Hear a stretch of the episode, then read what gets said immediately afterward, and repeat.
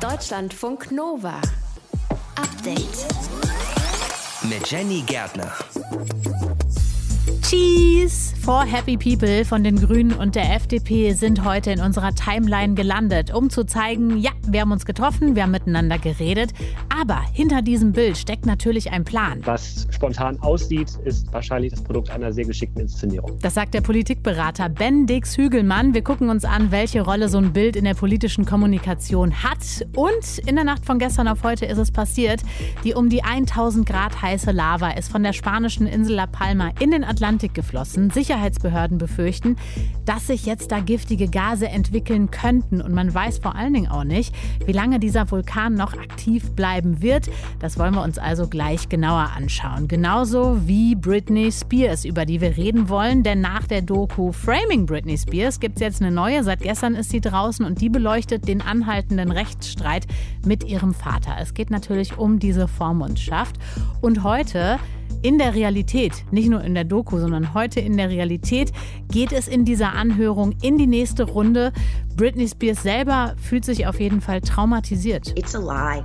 Ich habe gelogen und der Welt gesagt, ich bin okay, aber das war eine Lüge. Ich bin traumatisiert, ich bin wütend und deprimiert. Für uns ein Grund, genau dahin zu schauen und das machen wir auch im Update-Podcast am Mittwoch, den 29. September. Auf geht's!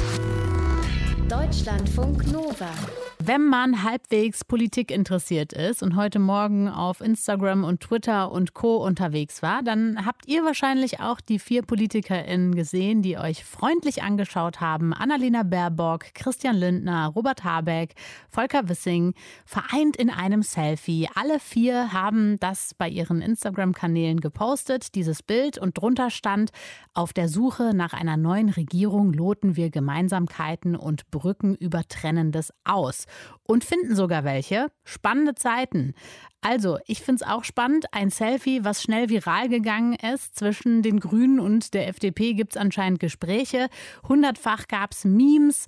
Und auf jeden Fall hat das Ding das Zeug dazu, das politische Selfie des Jahres zu werden. Aber was sagt das eigentlich aus? Darüber sprechen wir mit dem Kommunikationsexperten und Politikberater Bendix Hügelmann. Jetzt bei mir am Telefon. Hi. Hi.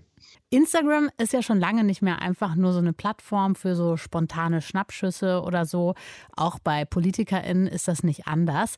Was sagst du? Ist das jetzt so ein Schnappschuss gewesen oder ist das kalkuliert und geplant und alle haben sich überlegt, wo sie stehen wollen? Also ohne da jetzt zu spekulativ vorzugehen, würde ich folgende Einschätzung abgeben. Das sieht spontan aus, natürlich, aber dieses Bild entsteht nicht aus einer Laune heraus, sondern das folgt aller Wahrscheinlichkeit nach gewissen Vorüberlegungen, die dann auch wahrscheinlich in Abstimmung getroffen wurden, wie man jetzt in diese Gesprächsrunden dann auch kommunikativ einsteigen kann. Von daher, was spontan aussieht, ist wahrscheinlich das Produkt einer sehr geschickten Inszenierung. Sind ja auch parteimäßig immer so im Wechsel. Ne? Also es sind jetzt nicht sozusagen die Grünen beide in dem einen Bildeck und die anderen beiden von der FDP in der anderen Seite, sondern so durcheinander quasi. Wen wollen die mit diesem Bild erreichen und was sagen die vier? Also Baerbock, Lindner, Habeck und Wissing in diesem Selfie auch aus. Wie würdest du das einordnen? Naja, zunächst, wenn man da mal einen Summenstrich drunter zieht, dann erreichen die über ihre Profile hinweg ungefähr 820.000 Leute direkt. So. Mhm. Und äh, durch jetzt die Meme-Werdung und das sozusagen Rezitieren in der breiteren Öffentlichkeit hat dieses Bild wahrscheinlich eine viel, viel, viel größere Reichweite bereits jetzt äh, entscheidet, als das allein über die Profile der vier PolitikerInnen dann auch möglich gewesen wäre. Ne? Also im besten Sinne viraler Content. Und das erklärt wahrscheinlich auch ein Stück weit, wer damit erreicht werden soll, nämlich diejenigen, die sozusagen jetzt in der politischen Kommunikation bzw. in der Deutung des politischen Betriebes unterwegs sind, einerseits, aber andererseits eben auch die Anhängerinnen und Anhänger dann der äh, beiden Parteien, die dort dann vertreten sind. Und das Signal ist klar, hier wird also sich um Gespräche bemüht, um auch eine gute Form des Austausches miteinander. Vertrauen ist da wahrscheinlich auch ein äh, Stichwort, was häufig dann fällt. Und von daher gibt es also eine ganze Reihe von unterschiedlichen Deutungsebenen, die man da anlegen kann. Mhm. Auch, dass alle es sozusagen gepostet haben ne? und einer sich da nicht rausgehalten genau. hat. Genau. Genau, genau. Also das ist ein weiteres Argument dafür, dass es eben kein spontanes Bild gewesen ist, dass nun irgendwie alle dann auch denselben Text dort hinterlegt haben. Also das folgt schon einer gewissen Vorüberlegung. Mhm. Gab es das in der Vergangenheit schon mal, dass Selfies von PolitikerInnen so eine riesige Aufmerksamkeit generiert haben? In Deutschland wäre mir jetzt in diesem parteipolitischen Kontext kein Vergleich bekannt. Aber was wir hier natürlich beobachten können, ist diese Niedrigschwelligkeit. Also dass die vier AkteurInnen hier sich sehr, sehr unmittelbar zeigen unabhängig davon, ob das jetzt von langer Hand geplant ist oder nicht, ist, ne, es ist ein spontan entstandenes Bild. Und das äh, ja, gibt eben äh, auch gerade bei Instagram genau den richtigen Spin mit, dass man eben sich so zeigt, wie es in der Situation dann eben auch, auch ist. Und das ist etwas, was äh, wir wahrscheinlich noch öfter jetzt sehen werden in den kommenden Wochen und Monaten. Oh, das ist interessant. Welche Rolle spielen denn dann diese Selfies in der politischen Kommunikation, wo ja auch Social-Media-Auftritte zum Beispiel auch eine immer größere Rolle spielen? Naja, Selfies spielen genauso wie alle anderen Posts auch schon eine Rolle dahingehend, dass man bei Social Media eben ein gewisses Image, wenn du so willst, kultivieren kannst, was dann auch der politischen Markenbildung, wenn man so will, ein Stück weit folgt. Ja, also wer will ich sein? Welche Themen möchte ich besetzen? Wie möchte ich diese Themen dann auch inhaltlich und auch visuell transportieren? Und schaffe ich es vielleicht durch die geschickte Verbindung von persönlichen und politischen Inhalten, die abstrakten politischen Themen, für die meine Partei steht, so zu verpacken, dass auch Menschen, die jetzt vielleicht nicht so zur Hardcore-Politik Nerd-Szene sich zählen, dann auch äh, Interesse daran entwickeln und darüber vielleicht dann auch zu politischen UnterstützerInnen werden. Das ist so ein bisschen der, der Hintergrund. Äh, wir haben uns angeschaut, was Selfies für eine Rolle spielen für die politische Kommunikation. Die Infos waren das von dem Kommunikationsexperten und Politikberater Bendix Hügelmann. Vielen Dank fürs Gespräch. Ich sage danke. Deutschlandfunk Nova. Update. Heute in LA ist ein wichtiger Termin für eine der ganz Großen im Pop-Business, wahrscheinlich sogar einer der wichtigsten Tage in ihrem Leben. Genau, es ist Britney Spears. Es steht nämlich der nächste Anhörungstag im Vormundschaftsstreit zwischen Britney Spears und ihrem Vater Jamie an. Martin Schütz aus dem Deutschlandfunk Nova Update Team, wer jetzt nicht so genau drin ist im Thema. Warum streiten die sich nochmal? Also Britney Spears ist im Jahr 2008 nach mehreren psychischen Zusammenbrüchen entmündigt worden. Ihr Vater ist zum Vormund erklärt worden und das ist in Kalifornien schon ein ziemlich massiver Einschnitt in die persönlichen Rechte. Weil? Weil du beispielsweise nicht mehr selbst entscheiden kannst, mit wem du noch Kontakt hast. Also einfach mal jemand anderen anrufen oder Textnachrichten schreiben. Das kann dir untersagt werden.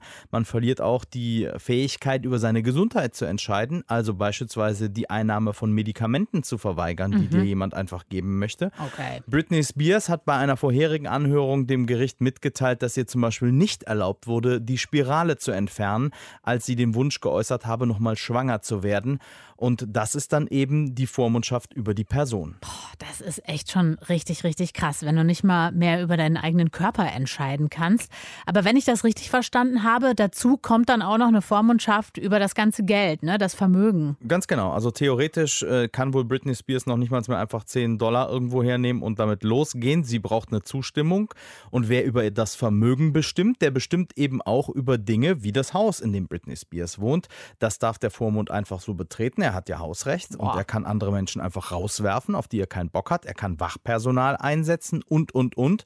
Und das ist schon sehr, sehr heftig, mal so im Vergleich. Bei uns sollte das eigentlich alles im Einverständnis mit der jeweiligen Person geschehen. Geht das nicht, weil jemand zum Beispiel hm, eine psychiatrische Behandlung bekommen muss, weil hm. er oder sie sich selbst gefährden, dann muss dem Ganzen eine Richterin oder ein Richter zustimmen. Ist denn bekannt, was das alles für Sie für Folgen hat? Also viele Fans gehen davon aus, dass sie praktisch gefangen gehalten wird und deswegen haben sie auch den Hashtag Free Britney ins Leben gerufen. Sie selbst hat bei einem anderen Gerichtstermin in diesem Jahr sich so geäußert. After I've lied and told the whole world I'm okay and I'm happy, it's a lie. Ich habe gelogen und der Welt gesagt, ich bin okay, aber das war eine Lüge. Ich bin traumatisiert, ich bin wütend und deprimiert.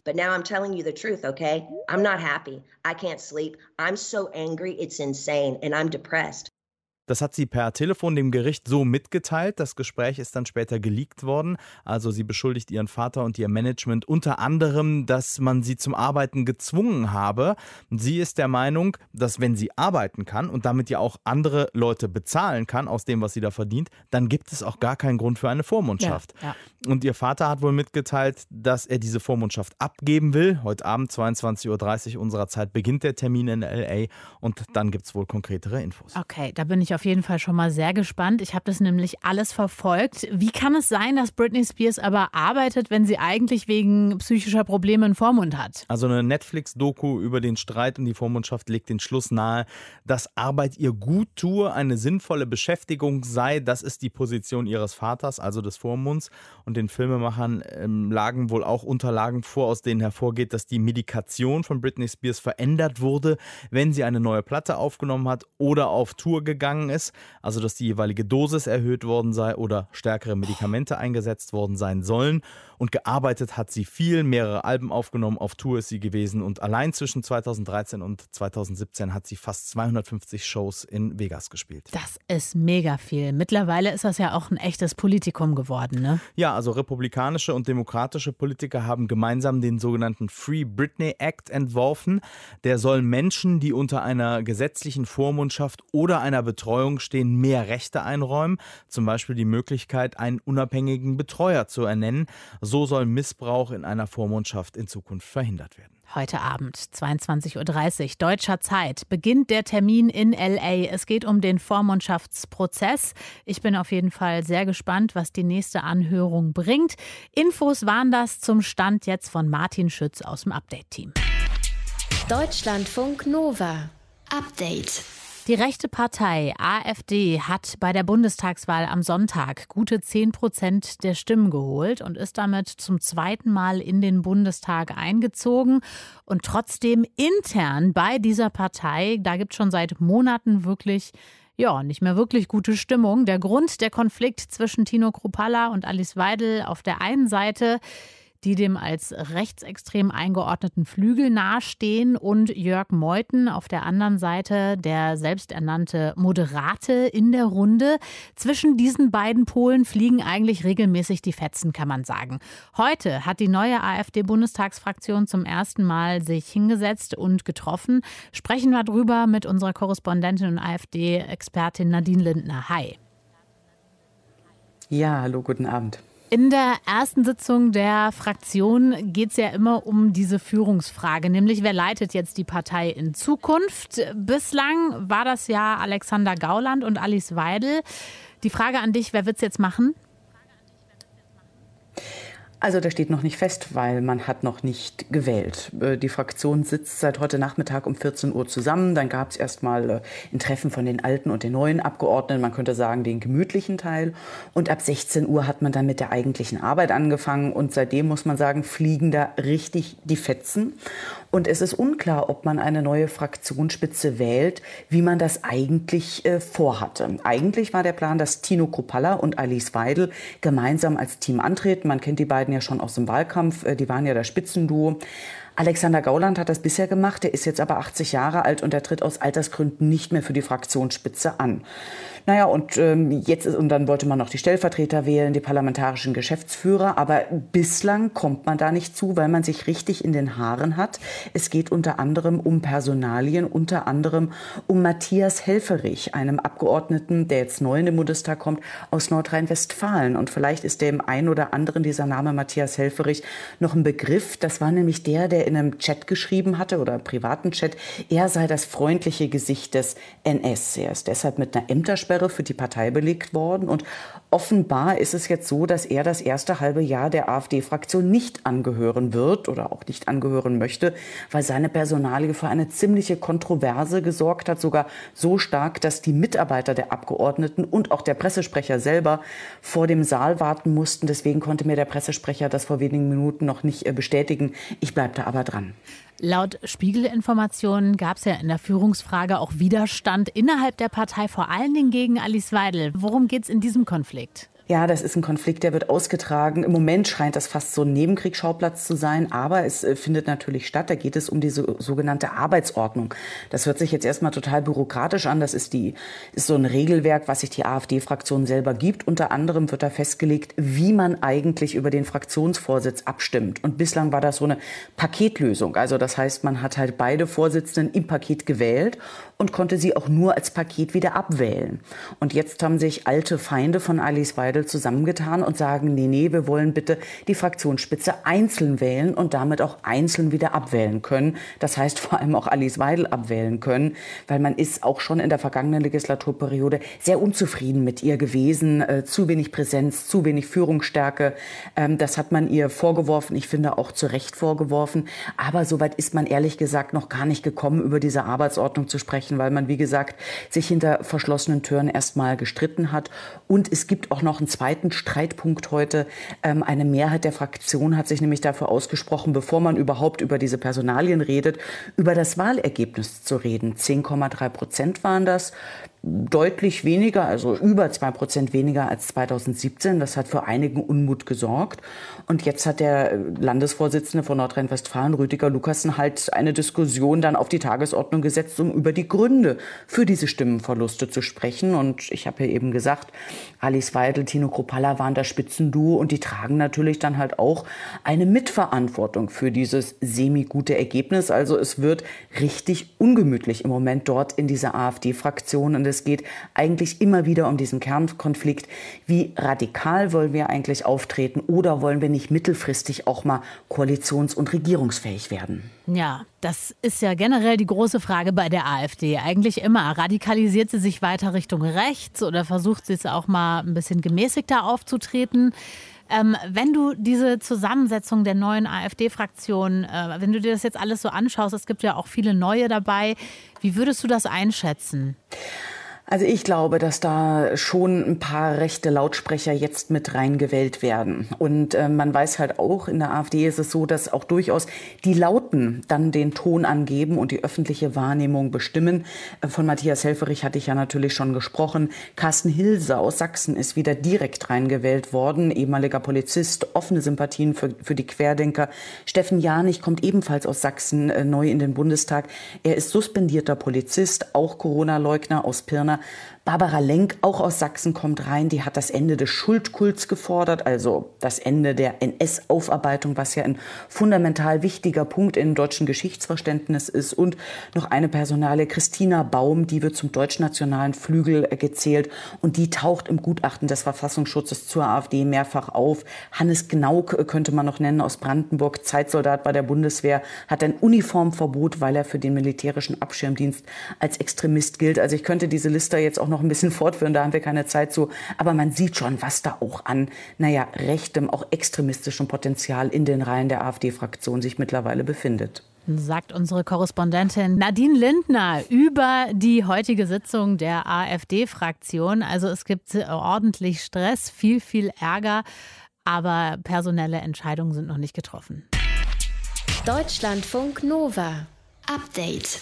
Glühend heiß bis zu 1000 Grad ist die Lava, die gerade von dem Vulkan auf der spanischen Insel La Palma ausgespuckt wird. Vor zehn Tagen ist der Vulkan zum ersten Mal seit 50 Jahren wieder ausgebrochen und hat bereits schwere Schäden auf der Insel angerichtet.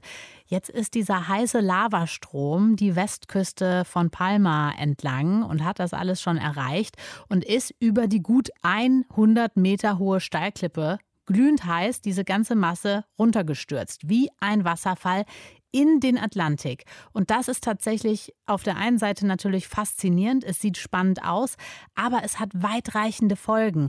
Denn zum einen werden auf dem Weg dahin, also diese ganze Lava, die da runterläuft, hat schon Bananenplantagen zerstört, aber eben auch viele Menschen sind betroffen, mussten schon ihre Häuser verlassen.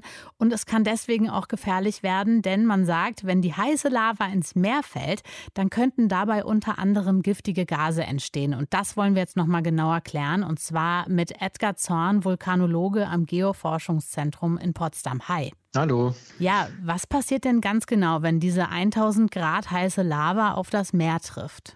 Ja, die Lava kommt eben durch den hohen Temperaturunterschied mit dem kalten Wasser führt zu einer schlagartigen Verdampfung vom salzhaltigen Meerwasser. Das heißt, das Salz bleibt zurück und reagiert dann bei der Hitze mit dem Wasserdampf zu Salzsäure. Das wird dann mit dem Wind und dem Wasserdampf mitgetragen und ist extrem schädlich, wenn man das einatmet. Wie gefährlich ist das für die Bevölkerung?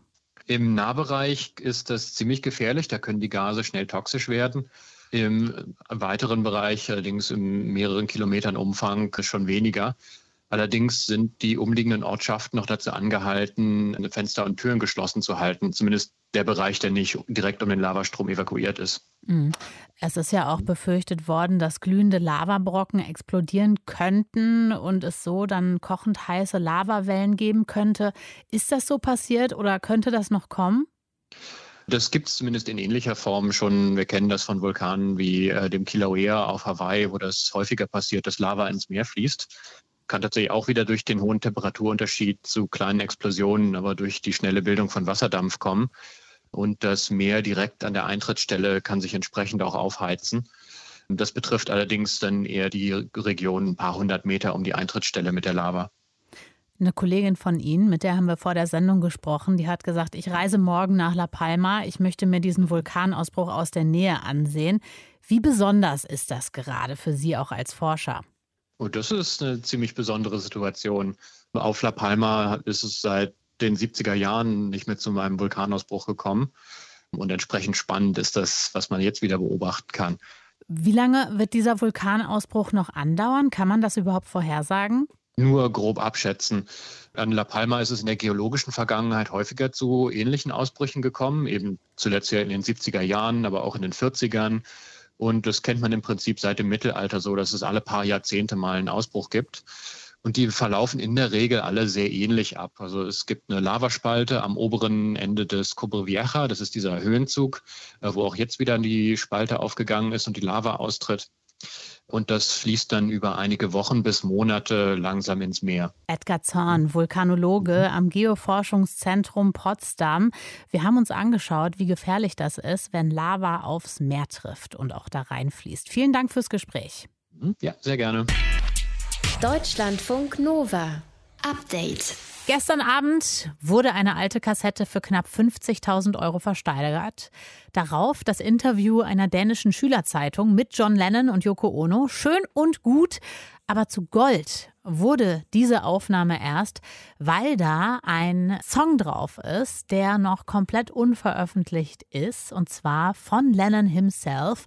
Radio Peace, von ihm persönlich vorgetragen, 1970, also zehn Jahre bevor er gestorben ist. Deutschlandfunk Nova-Reporterin Rebecca Endler hat sich deswegen heute mal damit beschäftigt, ja, mit den Dingen, die vielleicht unser Nachlass sein könnten, die nicht materiell sind. Also Texte, Songs, Mails, Fotos und so weiter. Und zwar die Frage gestellt, kann das weg? Was soll bleiben und wer entscheidet, wenn wir nicht mehr sind, was davon bleiben soll und was weg kann? Was für John Lennon Radio Piece ist, ist für Prince die Demo-Version von Nothing Compares to You. Und für mich, sollte ich mal berühmt werden und sie nach meinem Tod veröffentlicht werden, getrellerte Songideen auf Minikassetten, die ich vor Jahren mal auf dem Flohmarkt verkauft habe. John Lennon, Prince und ich, wir haben uns das nicht ausgesucht, aber diese Dinge sind jetzt öffentlich. Was passiert mit allem, was ein Mensch zurücklässt, wenn er stirbt in den digitalen Medien. Das ist Birgit Janetzki. Sie ist gelernte Theologin und beschäftigt sich seit vielen Jahren mit Bestattungskultur. Und vor mehr als zehn Jahren bin ich auf das Thema digitaler Nachlass aufmerksam geworden. Der digitale Nachlass, das betrifft zum einen Daten auf der Hardware, also Memory Sticks, SD-Karten, Festplatten von Laptops, Smartphones und so weiter. Aber natürlich auch Internetkonten, alles, was auf den sozialen Medien stattfindet. Und auch ein PayPal-Konto oder ein Bonusmeilen-Profil. Das ist ein Thema, was immer das Stichwort digitaler Nachlass, das haben inzwischen die meisten Menschen irgendwie mal gehört, die digital unterwegs sind. Aber wirklich eine Vorsorge äh, haben die wenigsten gemacht. Vorsorge. Im Fall des Todes den digitalen Nachlass regeln. Wie sähe das aus? Hardware wird vererbt, mitsamt der Daten, die darauf gespeichert sind. Das heißt, alles, was nicht irgendwann von Eltern, Kindern oder PartnerInnen gefunden werden soll, löschen. Online-Vorsorge ist komplizierter. Da müssen Entscheidungen darüber gefällt werden, ob Profile auf den sozialen Medien erhalten bleiben, eingefroren werden oder komplett offline gehen. Was soll erhalten bleiben, was soll bewahrt werden und was sollte gelöscht werden? Worum muss man sich auch kümmern? Und da gibt es natürlich Prioritäten. Priorität, so Janetzki, sollte auch alles haben, wo persönliche Informationen gespeichert sind. Und natürlich auch alles, was mit Verträgen zu tun hat oder auch wo Guthaben vorhanden sind, wie bei ähm, Miles and More, also solchen Bonusprogrammen und sowas. Da sind auch durchaus Guthaben, die dann die Erben einen Anspruch drauf haben. Die Aufgabe von digitalen NachlassverwalterInnen ist es, den Wust an Daten zu finden und, wenn im Nachlass festgehalten oder von den Angehörigen gewünscht, Informationen löschen zu lassen. Digitale Nachlasspflege kann aber auch Hochladen statt Löschen bedeuten. Mein Name ist Stefan Westermeier. Ich bin einer der Gründer und jetzt Geschäftsführer von Stay Alive. Stay Alive ist ein Portal, auf dem man sich digital unsterblich machen kann. Digital unsterblich klingt nach Science Fiction ist aber eher eine kuratierte digitale Erinnerungsstätte. Man kann sich ein bisschen vorstellen wie Facebook für Tote. Im Gegensatz zu Facebook entstehen bei Stay Alive aber 70 Prozent der Seiten erst nach dem Tod also von Angehörigen, die einen digitalen Ort möchten, wo sie Fotos, Rezepte und Songs hochladen, die sie an die Person erinnern. Aber es ist auch für Menschen, die Interesse daran haben, die Erinnerung an ihr Leben selbst zu kuratieren. Also wir haben relativ viele Junge, die es einfach mal ausprobieren und mal eine Seite anlegen. Ich hatte aber auch einen ganz konkreten Fall, da hat mich auch jemand angerufen, wie das Portal so an sich funktioniert. Der hatte eine schwere OP und wollte eben, falls es nicht klappt mit der OP, einfach selber bestimmen können, was er mal hinterlassen will. Aber auch ältere Menschen, die sich eintragen. Demnächst soll es die Möglichkeit geben, mittels QR-Code auf dem Grabstein auf die digitale Erinnerungsseite einer Person zu gelangen. Und vielleicht ist es auch nur eine Frage der Zeit, bis uns auf Wunsch auf dem Friedhof Hologramme begrüßen. Früher war das so. Ist eine Person gestorben, wurde der Nachlass unter den Hinterbliebenen verteilt, der Rest verkauft und was niemand mehr haben wollte, wanderte in den Müll. Das war's. Datenlage überschaubar wenn, ja, wenn man nicht gerade John Lennon ist oder war. Denn dann ist plötzlich alles erinnerungswürdig, unabhängig davon, ob das überhaupt im Sinne der Person ist oder nicht. Generell bin ich der Meinung, wenn man den Wunsch konkret äußert, dass sowas nicht veröffentlicht wird, dann, dann finde ich es nicht gut, wenn es jetzt nur so indirekt war. Immerhin hat Len seinen Song ja ein paar SchülerInnen mit dem Kassettenrekorder vorgesungen. Kann man bei einer Persönlichkeit vielleicht drüber hinwegsehen. Und deswegen an dieser Stelle auf Deutschlandfunk Nova die Weltpremiere von Radio Peace.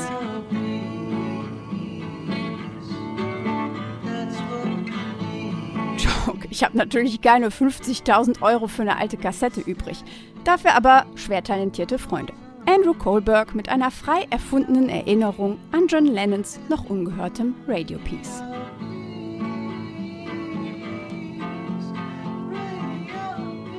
Radio Peace. Jetzt im Radio gelaufen bei Deutschlandfunk Nova. Ein unveröffentlichter Song von Lennon. Zehn Jahre nach seinem Tod ist der entstanden und eben jetzt veröffentlicht worden. Wir haben das zum Anlass genommen, um zu gucken, was soll eigentlich mit unserem Nachlass passieren. Deutschlandfunk Nova. Update. Montag bis Freitag, immer zwischen 18 und 20 Uhr. Mehr auf deutschlandfunknova.de.